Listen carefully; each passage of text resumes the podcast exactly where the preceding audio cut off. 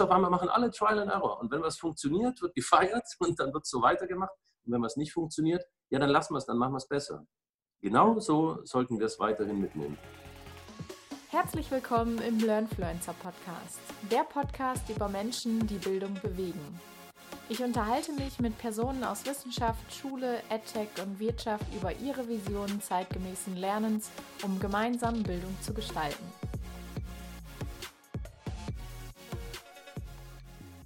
Hallo zusammen in der neuen Folge des Learnfluencer Podcast, der Podcast über Menschen, die Bildung bewegen. Mein heutiger Gast ist Thomas Mittelbach. Er ist Lehrer an einer Gemeinschaftsschule in Baden-Württemberg, Lehrer, Fortbildner und Blogger. Was sein Verständnis zeitgemäßer Bildung ist und wie er die Zeit der Schulschließung während der Corona-Krise empfunden hat, erfahrt ihr in der heutigen Folge. Wenn euch die Folge gefallen hat oder ihr sonstiges Feedback für mich habt, hinterlasst gerne einen Kommentar auf den bekannten Social Media Plattformen. Nun aber viel Spaß! Ja, lieber Tom, ich äh, freue mich ganz doll, dass du heute in meinem Podcast bist. Herzlich willkommen. Ähm, wenn du dich in ja, hallo. ja, wenn du dich in einem Satz beschreiben solltest, wie würde dieser lauten? Ja, ich, äh, es wird mir nachgesagt, dass ich ziemlich viele Kommas setze. Ich versuche das ganz kurz. Dann bin ich so eine Art Mischwesen aus ehemals äh, Pädagoge und jetzt Fachlehrer, der mhm. ganz viel, ja, der im Prinzip ganz viel neben der Schule macht, was aber der Schule zugutekommt. So. Okay. Also an sich ist alles so eine, so eine Mischung. Ich würde, ich würde mich nicht ein professional betrachten. Mhm. Ähm, du sagtest gerade, du bist äh, Fachlehrer. Welche Fächer unterrichtest du? Ich unterrichte derzeit unterrichte ich Technik, Sport, Ethik, Naturwissenschaft und Technik. So, und bin auch der, der Verbindungslehrer und bin eher so der Projektmanager. Mhm. Dann noch Multimedia und die Netzwerknummern so. Also wow. einmal Cross-Border. Das ist ja einiges. Ähm, in deinem Twitter-Profil habe ich noch etwas gelesen und zwar schreibst du da davon, dass du Berufsjugendlicher bist. Was meinst du denn damit? Ja, das ist, das ist so, eine, äh, so ein Schimpfwort, was man immer mal wieder hört. Oder zumindest mal eine leicht verächtliche Bezeichnung, die ich unter anderem auch schon mal in meinem Kollegium erfahren habe, weil ich das Alleinstellungsmerkmal Schirmmütze zum Beispiel besitze und die seit die SMV das mit der Lehrerkonferenz geregelt hatte, auch durchgesetzt hat, dass man in Schulgebäude Kopfbedeckung tragen darf, wie selbstverständlich natürlich auch trage. Und auch da bekommt man mal Berufsjugendliche zu hören, so habe ich das dann übernommen. Und ich finde das auch gar nicht schlecht an sich. Also das bedeutet ja, dass man sich schon noch in irgendeiner Art und Weise mit seiner Zielgruppe beschäftigt. Mhm, auf jeden Fall. Ähm, du hast ja gerade eben schon so, so ein bisschen deine vorherigen Tätigkeiten, bevor du äh, an einer Schule tätig äh, geworden bist, äh, beschrieben. Ähm, ich habe gelesen, du warst mal Streetworker. Ähm, wie viel Streetworker steckt denn heute noch in dir? Ja, das ist eine sehr schöne Frage. Ähm, ja, ich hoffe 100 Prozent eigentlich. Also eigentlich bin ich ja dann so eine Art, ja, wie soll man sagen, dann bin ich theoretisch gezähmt worden, so für dieses dann doch sehr strikte Schulsystem. Das ist schon auch okay, ich fühle mich da zurecht, man ist ja auch älter geworden. Aber also ich hoffe tatsächlich, dass es noch 100 Prozent sind, weil die Leute, die ich auch damals kennengelernt habe, die in diesem Beruf gearbeitet haben, in der aufsuchenden Sozialarbeit, die wissen schon mit allerlei Dingen umzugehen. Und man hat wirklich sehr viel vom Leben gesehen. Mhm. Und das ist heute für diese Tätigkeit, für diese pädagogische Tätigkeit in der Schule, ist das nur vorteilhaft. Ja. In, in welchem Bereich musstest du dich besonders zähmen lassen vom Bildungssystem? Oh ja, einerseits das äh, frühe Anfangen, ne? also strikt zu arbeiten. Das müssen ja aber alle im Bildungssystem. Ne? Also da geht es den Schülerinnen und Schülern wie mir ja gleich. Gut, und dann natürlich schon, aber auch das Thematische. Ne? Also mit diesem, mit dem quasi Beutelsbacher Konsens, also mit alle Seiten angucken, das ist nicht das Problem, tatsächlich auch nie. Obwohl ich eine eigene Meinung habe, die ich natürlich auch vertrete. Mhm. Aber das war früher auch schon so, dass man möglichst alles, was im Leben passiert, einfach mal von allen Seiten anschaut, mhm. um sich eine eigene Meinung zu bilden. Mhm. Da geht es ja schlussendlich auch drum. Also es ging früher darum, in der Streetwork die Randständigen dazu zu befähigen, gewinnbringend am Leben teilzunehmen, dass sie ihre Wünsche, ihr Auskommen sichern können, mhm. dass sie gesellschaftliche Teilhabe erreichen können. Schlussendlich was groß anderes passiert in der Schule eigentlich auch nicht. Ne? Mhm. ja, so sollte es sein. Ne? Ähm, ja. Welches oder gab es so Schlüsselerlebnisse in deiner vorherigen Tätigkeit, die du ähm, ja mit in deinen Lehrerberuf genommen hast? Ja, eigentlich, also würde ich, ich könnte zwei rausgreifen. Wir haben das früher schon, ähm, das wurde Reframing genannt. Das mache ich immer noch sehr gerne, auch im Kollegium, wenn es darum geht, ähm, was denn jetzt Schülerinnen und Schüler so wieder angestellt haben. Leider ist das so ein bisschen lehrerimmanent ist, dass man immer auf die Defizite guckt. Mhm. Und wir hatten früher, da war, das war so eine kleinere Gruppe Jugendlicher, mit denen ich gearbeitet habe, die haben sehr erfolgreich wochenlang nachts Autoradio nach Autoradio ausgebaut aus mhm. Autos, die zugeschlossen waren.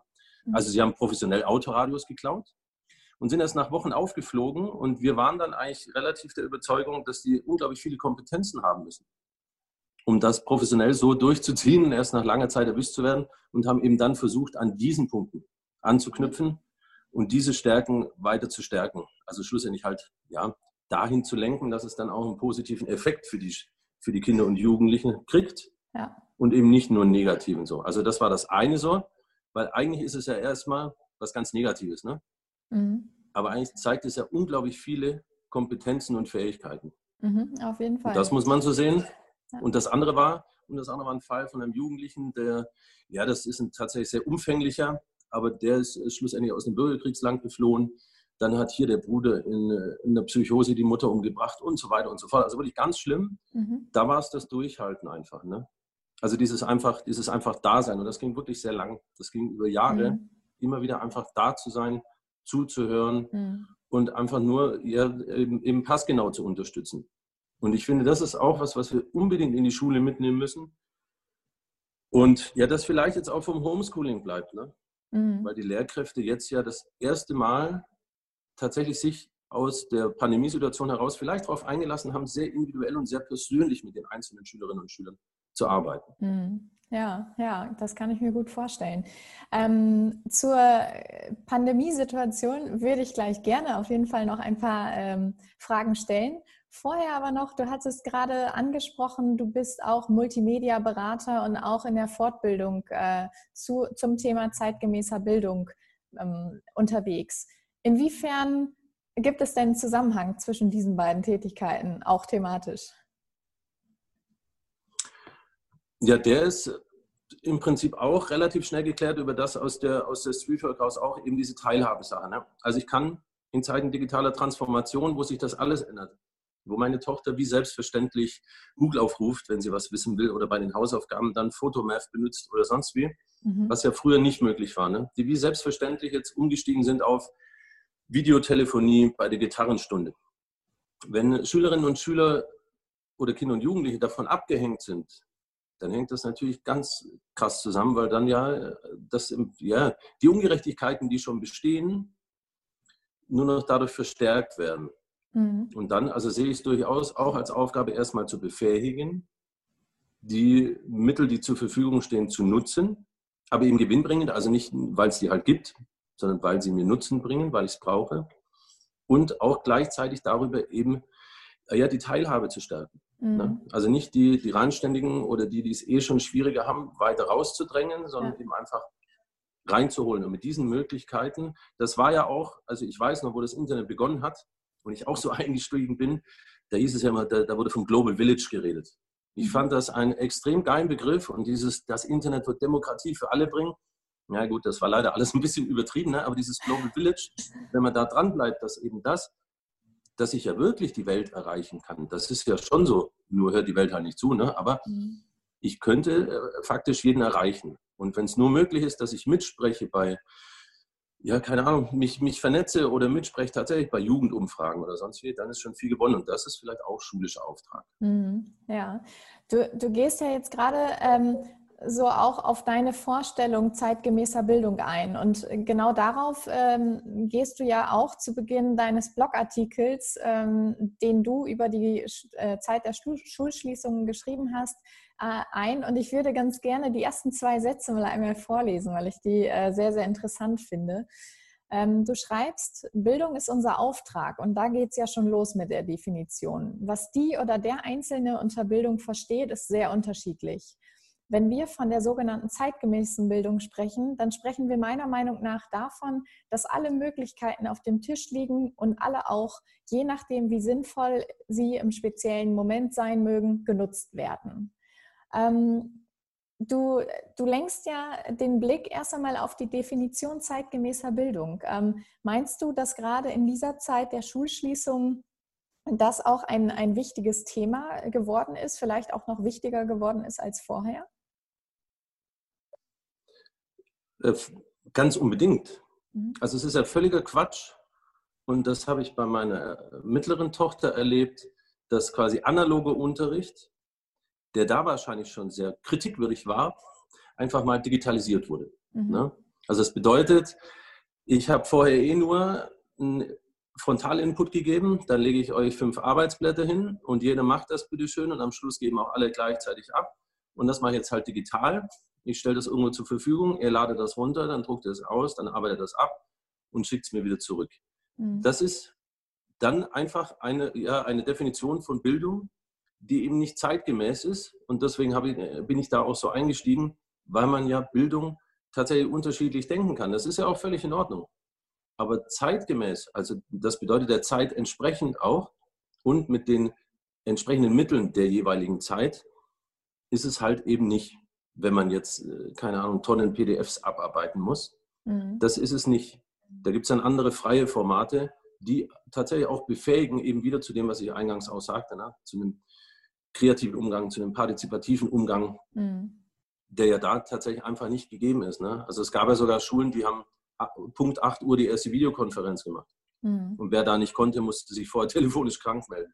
Das ist, das ist ja, also eh noch ein ganz anderes Thema, ne? aber deswegen, also deswegen bin ich da so eingestiegen, weil ich das ja auch in meinem ganzen Kreis mit den Leuten, mit denen ich arbeite, als höchst unterschiedlich erlebe, ja. wie sie Bildung definieren. Mhm. Viele definieren einfach nur nach dem Output. Was können die am Schluss in der Prüfung? Mhm. Da ist ja nicht absolut unrelevant, was das für Menschen sind, wie sie teilnehmen können am gesellschaftlichen Leben, was die Träume sind, wo die mal hinwollen. Sondern es geht halt um diese eine Leistung auf den Punkt. Mhm. Und das ist nicht zeitgemäß. Ja, Du hast diese Zeit der Schulschließung ja jetzt auch in einer Doppelrolle erlebt. Ähm, wie du vorhin schon gesagt hast, hast du auch schulpflichtige Kinder zu Hause, ähm, bist gleichzeitig aber auch Lehrer an einer Gemeinschaftsschule. Ähm, was für Gemeinsamkeiten hast du in diesen beiden Rollen äh, erlebt oder auch äh, ja, Unterschiede? Ja, Gemeinsamkeiten sind es tatsächlich nicht ganz so viele, ja? interessanterweise. Also natürlich entdeckt man immer, wie man dann guckt und sagt, boah, das würde ich ja ganz anders machen. Aber man kommt so, finde ich, als Lehrer, der selbst äh, Vater ist und schulpflichtige Kinder hat, sehr schnell in so eine Art, ja, keine Ahnung, demütig bis resignierende Haltung, mhm. weil man es ja eh nicht ändern kann, wie die anderen das machen. Mhm. Und sich dann anzulegen, macht nicht so besonders viel Sinn. Also ich diskutiere schon da, wo es sich lohnt, aber oft muss man das, ja, das gehört vermutlich zur Schule immer noch dazu, auch einfach nur so aushalten. Mhm. Ich habe ja, ich bin ja zum Glück also jetzt in dieser Zeit Fachlehrer, also ich habe jetzt tatsächlich nicht ganze Klassen zu betreuen. Und da ziehe ich meinen Hut vor allen, die jetzt insbesondere auch in den sozialpädagogischen Beratungszentren arbeiten, wo allein das Erreichen von Schülerinnen und Schülern zu der Zeit jetzt wirklich schon schwierig ist. Mhm. Wo vielleicht kein Festnetzanschluss da ist, dann das eine Handy, das trägt dann irgendwie wahrscheinlich der Papa mit sich rum, mhm. wenn es einen gibt und sie alle zusammen in einer kleinen Stadtwohnung eingesperrt sind. Mhm. Das ist schon eher schwierig. Also vor denen ziehe ich den Hut, wenn man das hinkriegt. Da kenne ich auch ein paar Beispiele.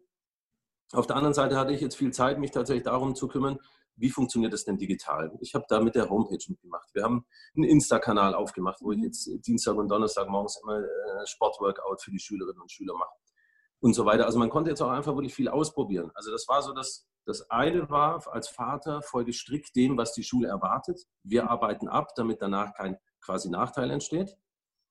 Und ich habe den Kindern jetzt schon zehnmal gesagt, es wird nichts bewertet. Sie glauben es mir einfach. Ja. Also das ist auch so dieses, auch, auch bei Grundschulkindern ganz krass. Ne? Mhm. Die eine ist ja noch in der Grundschule. Und auf der anderen Seite war es jetzt schon so zu fühlen von, ja, auch so ein Aufbruch. Irgendwie, ne? Jetzt lass mal machen, jetzt gilt's. Und das mhm. habe ich schon bei ganz vielen Kolleginnen und Kollegen auch gemerkt. Mhm. Nicht bei allen, aber das war wirklich sehr beeindruckend zu sehen. Ja, ja so habe ich das auch äh, wahrgenommen die letzten Wochen. Dass es einerseits ähm, viele Herausforderungen gab und auch immer noch gibt, ähm, aber gleichzeitig auch so diese, dieser ja, Drang nach vorne auf jeden Fall zu spüren ist. Ähm, du hast jetzt gerade eben angesprochen, dass es schon schwierig ist, auch gerade die Kinder und Jugendlichen zu erreichen, die zu Hause vielleicht nicht die technischen Möglichkeiten haben und ähm, gegebenenfalls eh schon aufgrund ihrer sozialen Herkunft äh, häufig benachteiligt sind. Was für Lösungen können dahingehend denn geschaffen werden oder müssen auch geschaffen werden? Ja, die, die erste Lösung ist eine sehr gute Frage. Die erste Lösung ist an sich eine Frage der Haltung erstmal. Mhm. Und da waren wir ja vorhin schon, also wie, wie denke ich denn Bildung? Bedeutet Bildung für mich eher auch so, da zieht man ja immer gerne Hattie aus, aus dem Hut. Mhm. The teacher matters. Und das finde ich wirklich eine der, das sind die trefflichsten drei Worte, wenn man sie noch weiterdenkt ein bisschen. Also, dass eben die Beziehung, die Beziehung entscheidend ist und mhm. die Frage der Haltung der Lehrkraft. Wann sagt die Lehrkraft zum Beispiel, ich habe genug getan? Das diskutiere ich seit Jahren, weil viele ja sagen, um 15.20 Uhr gehe ich hier raus und dann bin ich fertig. Ja. Ich bin der Meinung, dass man dann eben nicht fertig ist. Und das zeigt sich jetzt vielleicht im Moment auch zu dieser Zeit, ob man denn dann eine Postkarte schreibt. Ich habe auf Twitter Beispiele gesehen, dass die Leute Sachen gebastelt haben und sonst wie. Ich habe selber meiner Frau, die als Schulsozialpädagogin an einem SBBZ schafft, geholfen, die Marshmallow Challenge für alle Schüler zu verpacken. Mhm. Immer 20 Spaghetti gerollt und dann nochmal einen Meter Kreppband und so. Das ist eine Frage der Haltung tatsächlich, wie viel man da reinsteckt, wie man die Schülerinnen und Schüler erreicht. Weil eigentlich wissen das schon alle. Dass jetzt der Großteil der Kolleginnen und Kollegen nicht weiß, was Discord ist, wie man da chatten kann, ob sie denn jetzt vielleicht über YouTube streamen könnten oder ob das nicht geht, weil sie keine 1000 Abonnenten haben. Das müssen die alles nicht wissen. Mhm. Aber wenn die aufbrechen und sagen, hey, mir ist das wirklich wichtig und ich glaube, das wäre der Weg, um in Kontakt zu kommen mit meinen Schülerinnen und Schülern, dann würde ich behaupten, ist halt wirklich 50-50. Und das mhm. wiederum ist eine Frage der Haltung. Ja. Also wie weit, wie weit gehe ich denn da? Gehe ich mhm. in so ein Hotel-Schullandheim und lasse mir das alles machen und dafür ist halt teurer? Oder ich nehme günstiges und hau richtig rein und mache das halt größtenteils selber. Mhm. Und wir schlafen vielleicht nur in einem großen Schlafsaal, also so als Bild des, des Schullandheimes. Ne? Das ja. eine ist mein Zimmer, ist ein Einzelzimmer, 100 Meter Entfernung und wir kriegen ein mhm. Buffet und das andere ist, wir machen selber Essen ja. und schlafen vielleicht in einem großen Raum. Mhm. Wie hast du denn diese Situation ähm, vor allem auch zwischen Lehrkräften auch, äh, erlebt? Also weil diese Zeit der Schulschließungen hat ja auch ähm, große Auswirkungen auf Kollegien in Schulen. In, also meinem konkreten Fall jetzt als extrem solidarisch. Mhm. Also das war jetzt wirklich sehr beeindruckend zu bemerken wie sehr solidarisch das Kollegium miteinander gearbeitet hat, sich gegenseitig unterstützt hat. Und ich möchte behaupten, dass acht von zehn tatsächlich mehr gearbeitet haben als vorher. Mhm. Also obwohl sie nicht in der Schule waren, weil da warst du hier in Konferenz, hast du das überlegt, hast hier das gemacht, das bereitgestellt, hier was auf die Lernmanagement-Plattform gestellt, dann wieder hier ein Telefonat, dann Online-GLK und äh, sonst wie. Und die ja zum Teil auch nur abends telefonieren konnten, mhm. weil dann vielleicht die Schülerinnen und Schüler erreichbar waren oder so. Also das habe ich tatsächlich als sehr solidarisch erlebt. Ich bin sehr gespannt und eigentlich größtenteils optimistisch, dass wir davon auch was mitnehmen können, mhm. wenn ja. dann irgendwann wieder normaler Schulbetrieb möglich ist. Obwohl man das vielleicht gar nicht so machen sollte, wie der normalen Schulbetrieb, jetzt nicht aus hygienischen und äh, infektiösen Gründen, mhm. sondern eher, weil wir Bildung jetzt vielleicht ein bisschen anders denken können. Ja. Weil wir es jetzt auch anders gemacht haben. Genau, ähm, du hast ja auch äh, am, am Ende deines Blogartikels so einen schönen Ausblick geschrieben, auf den würde ich gleich gerne auf jeden Fall noch drauf äh, eingehen. Ähm, wir haben jetzt schon verschiedene Ebenen angeschaut. Also einerseits du als, als Lehrkraft, als Einzelperson und auch ähm, Vater von schulpflichtigen Kindern. Äh, wir haben jetzt gerade so ein bisschen über die Rolle von oder die Auswirkungen auf Kollegien gesprochen. Ähm, dann gibt es ja aber auch noch die Schule als Institution und auch gerade die Schulleitung, die vor allem in dieser Zeit auch eine bedeutende, also hat immer eine bedeutende Rolle, aber vielleicht gerade in dieser Zeit noch eine bedeutende Ro Rolle bekommen. Ähm, was, für, ähm, was für Auswirkungen hatte das auf die Rolle der Schulleitung? Ja gut, die Schulleitungen im Allgemeinen, wo ich ja da auch ein paar kenne, mit denen ich auch gesprochen habe, die ähm, sind sehr gefragt gewesen, eben moderierend und führend zu sein eben auch über digitale Wege. Also man sieht sich eben nicht. Ich habe die Erfahrung gemacht, dass alle, die, mit denen ich gesprochen habe, die waren ziemlich schnell dabei, Videokonferenzen zu etablieren, weil ja das mit dem sich sehen und sich austauschen zu können schon ein sehr wichtiges Element zu sein scheint. Aber mhm. es hat an sich, habe ich die Erfahrung gemacht, auch in diesen ganzen Gesprächen, das hat das Ganze etwas entweder tatsächlich eine flachere Hierarchie geschaffen, also mehr im Sinne von Power to the People, also die mhm. Lehrerinnen und Lehrer haben viel mehr selbst entschieden, was ja für viele auch eine Herausforderung ist, weil sie es ja gewöhnt sind, in einem hierarchischen Zwangssystem eben das zu arbeiten, was ihnen gesagt wird. Und aber auf der anderen Seite hat es in manchen Fällen, die mir berichtet wurde, auch dazu geführt, dass das Ganze noch strenger hierarchisch wurde, mhm. was dann vermutlich auch wieder eine Frage der Haltung ist, weil man eben, denke ich, dann als Schulkraft auch denkt, ja, jetzt verliere ich dann völlig die Kontrolle mhm. und muss sie zurückerlangen, weil das Kontrolle ist ja auch so ein großes Schulthema. Mhm. Ja, auf jeden Fall.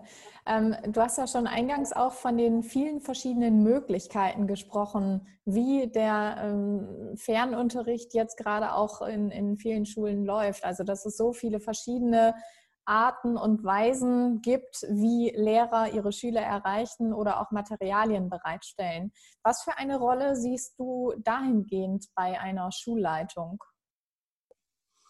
Ja, eine Schulleitung, da ist das ja so wie bei allen anderen. Eigentlich kann ja jetzt nicht die eierlegende Wollmilchsau sein.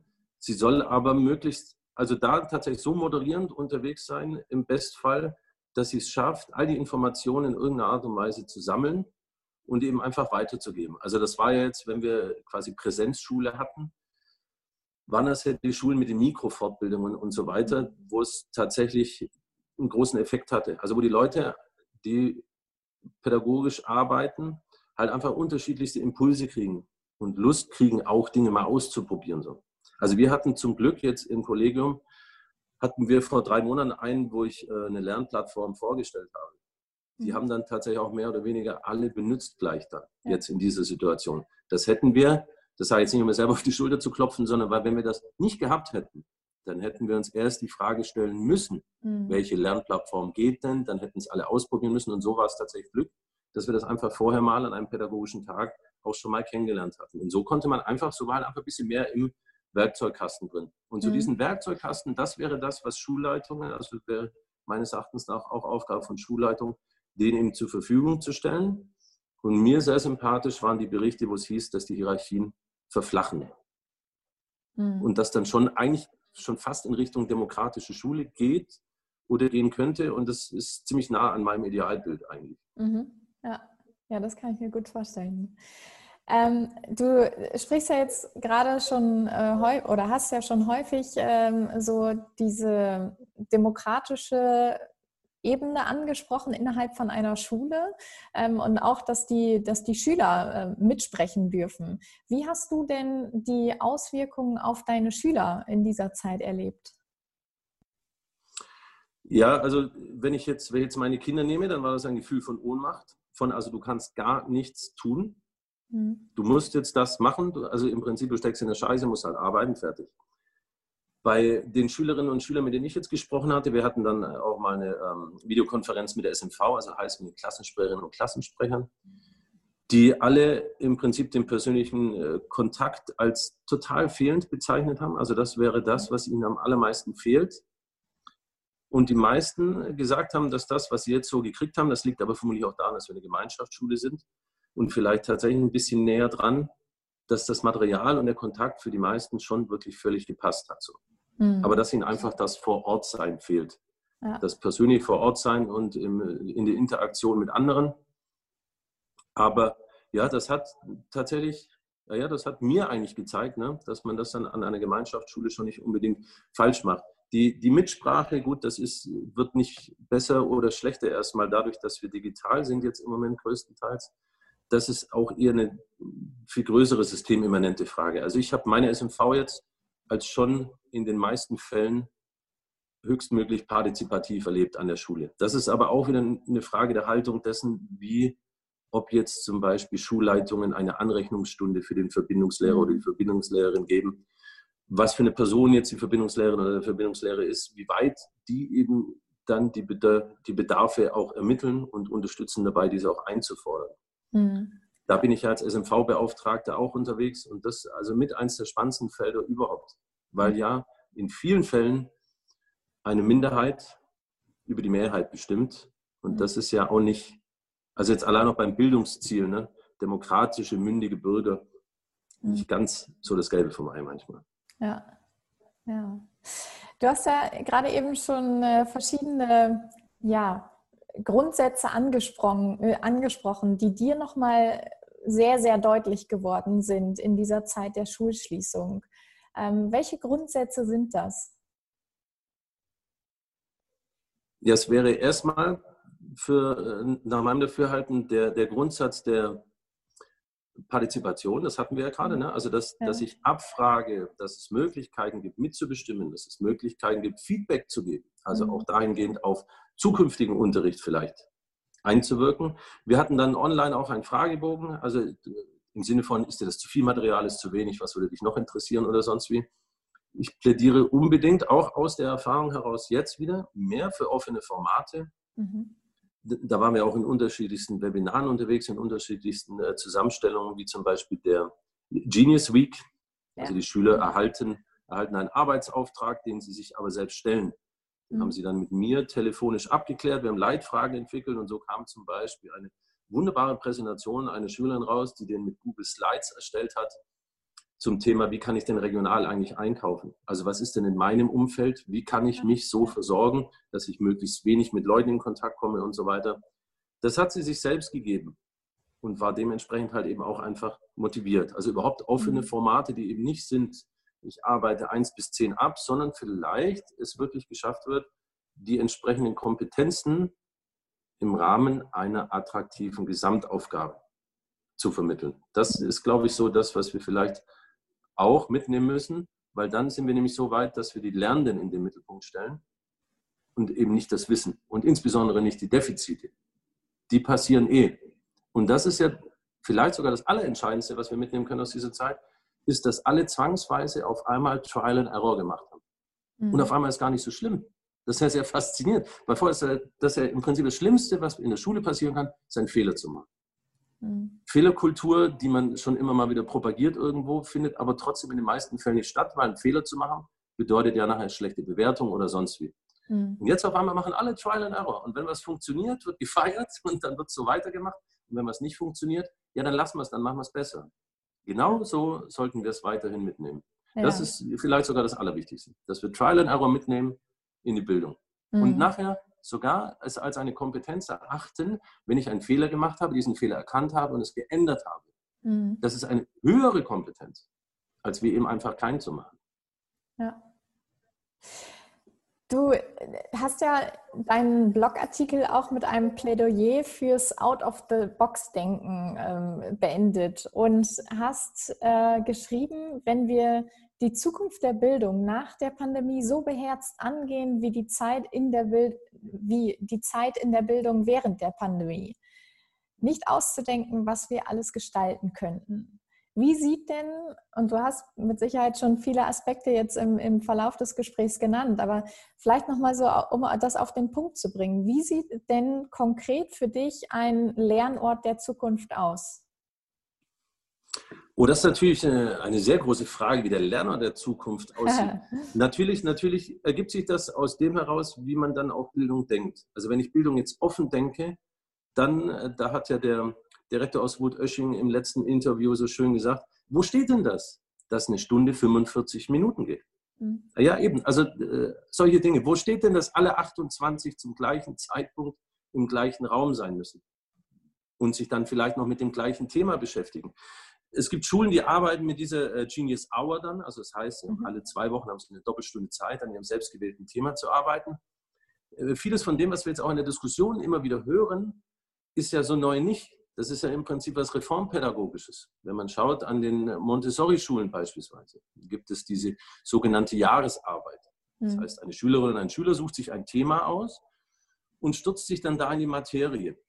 Also da habe ich mal ein Beispiel erlebt, das war, das war eine junge Schülerin, die gesagt hat, sie möchte den alten VW-Bus ihres Vaters herrichten, der im Garten so vor sich herrostet. Also die hat dann von der Karosserie auf alles komplett neu saniert und reingebaut und was weiß ich, so dass der dann tatsächlich fahrbereit war. Wow. Zwei Jahre später Führerschein und ab die Post damit. Mhm. Da hat die so unglaublich viel gelernt, aber es steht halt einfach in keinem Lehrplan.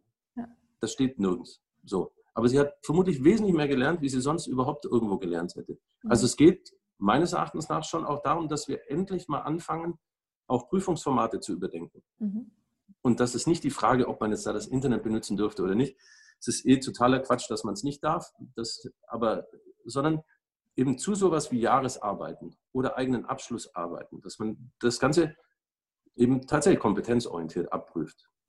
Und nicht, dass ich jetzt eben diese Gedichtsinterpretation prima machen kann. Das hat alles seine Berechtigung. Und meistens nehme ich da Mathe als Beispiel. Die Mathelehrer sind dann immer recht beleidigt. Aber es geht ja darum, dass ich, wenn ich in diesem Übergang Beruf Schule, in dem ich auch oft unterwegs war mit Technik und so weiter und früher eh auch in der Streetwork, wenn ich da die Meister frage, was sie erwarten, dann sagen die wenigsten, ich möchte eine 2 in Mathe. Sondern die sagen, der muss halt das oder das oder das können. Mhm. Wenn wir jetzt dieses Jahr einen Schüler aus meiner Schule ohne einen Abschluss in die Stuckateurausbildung lassen würden, was würde passieren? Nix. Der wäre halt Stuckateur dann. Ne? Ja. Also das ist vielleicht einfach tatsächlich so ein bisschen und out of the box meint dann eben über das, was wir seit Jahrzehnten so machen, und das ist halt so, eben tatsächlich einfach mal auch öffentlich zu überdenken. Mhm. Das darf man ja, darf man ja mal drüber reden. Mhm. Derzeit werden ja zum Beispiel auch äh, die Schulabschlüsse dieses Jahres sehr stark diskutiert. Ähm, was für eine Haltung nimmst du da denn ein? Ja, da bin ich natürlich als Beamter meine natürlich genau das, was mir gesagt wird. Das ist ja klar. Nein, also ich werde das natürlich auch unterstützen, das ist keine Frage. Also wenn wir Prüfungen machen sollen, dann machen wir Prüfungen. Mhm. Dass ich Prüfungen, so wie sie so im Moment sind, auch als ehemaliger Streetworker, jetzt Pädagoge und Fachlehrer, der auch Technik gemacht hat, wo es ja auch immer noch früher schon diese Hauptschulprojektabschlussprüfung gab, wo sich Schülerinnen und Schüler auch eigene Themen gegeben haben, wie zum Beispiel, ich baue jetzt eine Sitzbank aus Beton für den Pausenhof. Und das ja. dokumentiere ich dann und dann gibt es am Schluss eine Präsentation. So, das war ja wirklich höchst prima. Gibt es leider so in dem Sinn auch nicht mehr. Mhm. Sonst ist halt einfach alles wieder so standardisiert. Diese, ja, also ich werde da unterstützen, ne, und, aber würde es natürlich sinnvoll finden, weil ja auch, ich würde sagen, der Meister, von dem ich jetzt im Beispiel sprach, der wird schon auch wissen, dass das dann eben einfach der Abschluss war, der mhm. unter Corona-Bedingungen gebracht wurde. Ja. Also die, das, unter, diesem, unter diesem Thema sitzen wir jetzt alle. Mhm. Und da ist dann eigentlich einigermaßen egal, ob man jetzt eine gemacht hat oder nicht. Also da gab es viele gute Vorschläge, aber wenn wir das ich, da bin ich so überzeugter Demokrat, wenn die Bildung, wenn die Politik beschließt, das läuft dieses Jahr so, ja, dann läuft so. Mhm. Dann werde ich schon sagen, wie ich das finde, aber dann läuft es halt so. Ja. Also das ist ein demokratischer Prozess und das ist dann schon auch okay. Mhm. Okay, ja, warten wir mal ab, wie sich das Ganze so entwickelt, wann es vor allem wieder losgeht mit den Schulen und in welcher Form ähm, auch. Ähm, wir kommen so langsam zum Abschluss des Interviews und ich stelle am ähm, Ende meiner Interviews immer noch eine Frage. Ähm, und zwar, ähm, gibt es einen oder mehrere Menschen, die dich bei diesen Gedanken besonders inspiriert haben, beziehungsweise immer noch inspirieren? Also die dich im Prinzip ja auch äh, hinsichtlich deiner Haltung zu Bildung und, und zum Lernen so geprägt haben? Oh, das ist eine schöne Frage. Also es war erstmal meine, mein Fachanleiter ganz früher in der Streetwork, also quasi da mein Vorgesetzter, der äh, Klaus Kuke aus Ulm, der, das, der überhaupt die Streetwork in Baden-Württemberg mit aufgebaut hatte der selbst so dermaßen menschlich war, dass er immer quasi immer hinterfragt hat, bestehende Strukturen immer hinterfragt hat. So. Also das war so das eine, weil ich da bis, bis da davor war ich so schon ja auch ein bisschen im Prinzip so wie alle sind und wie vielleicht schon tatsächlich auch ziemlich viele Lehrkräfte sind. Wenn das so ist, dann ist das so und du fragst nicht. Das ist aber nicht richtig. Also da muss man schon immer, immer nachfragen und es können sich Dinge auch ändern. Das geht tatsächlich. Dann ähm, ja, sind es natürlich die unglaublich vielen Kolleginnen und Kollegen aus der SMV-Arbeit, mhm. also die ich allesamt unglaublich feiere. Gut, unter anderem natürlich äh, mein Kumpel Dejan aus Freiburg, mit dem wir mit dem ich jetzt auch wieder ein Barcamp in Bad Wildbad gemacht hätte an der Akademie. Leider wird das ja jetzt nichts. Wir überlegen jetzt, dass wir das digital durchführen. Und ja, also eigentlich wirklich auch unglaublich viele aus dem persönlichen Lernnetzwerk auf Twitter jetzt seit Jahren, ja. die man dann immer wieder auch auf einem Barcamp oder einer anderen Veranstaltung dann auch einfach mal im Real Life trifft, was dann wirklich tatsächlich so richtig der Knaller ist. Aber ich muss schon sagen, dass die meisten, die mich da so geprägt haben, das kommt schon noch aus der Zeit der offenen Sozialarbeit. Mhm. Also wo du einfach tatsächlich nicht wusstest, was im Prinzip am nächsten Tag passiert. Ja. Und wenn es passiert ist, dann hast du dich darauf eingestellt. Mhm. Ja, klingt sehr, sehr interessant. Ähm, vielleicht habe ich ja mal die Möglichkeit, auch jemanden außerhalb des Schulsystems äh, zu interviewen, um auf jeden Fall den Blick auch nochmal mit reinzunehmen. Ähm, erst einmal vielen Dank jetzt an dich, ähm, dass du uns so viele Einblicke einerseits in deinen persönlichen Werdegang gegeben hast, andererseits aber auch so die, ähm, die Zeit der Schulschließung reflektiert hast und auch so einen Ausblick gegeben hat, hast, ähm, was für dich ja jetzt passieren könnte. Und äh, ich würde mir auf jeden Fall wünschen, dass die Euphorie, die es jetzt äh, an vielen Stellen zu spüren gibt, auch äh, weiterhin ähm, fortgeführt wird. Und äh, ich wünsche dir erstmal weiterhin viel äh, Spaß, Erfolg ähm, und, und vielleicht auch Geduld jetzt während der Zeit der Schulschließung und bedanke mich sehr herzlich bei dir. Vielen Dank. Es war ein sehr nettes Gespräch. Das war's für heute im Learnfluencer Podcast. Wenn euch die Folge gefallen hat oder ihr sonstiges Feedback zur Folge habt, hinterlasst mir gerne einen Kommentar auf YouTube, Instagram oder Twitter. Ich freue mich, wenn ihr beim nächsten Mal wieder mit dabei seid. Eure Antonia.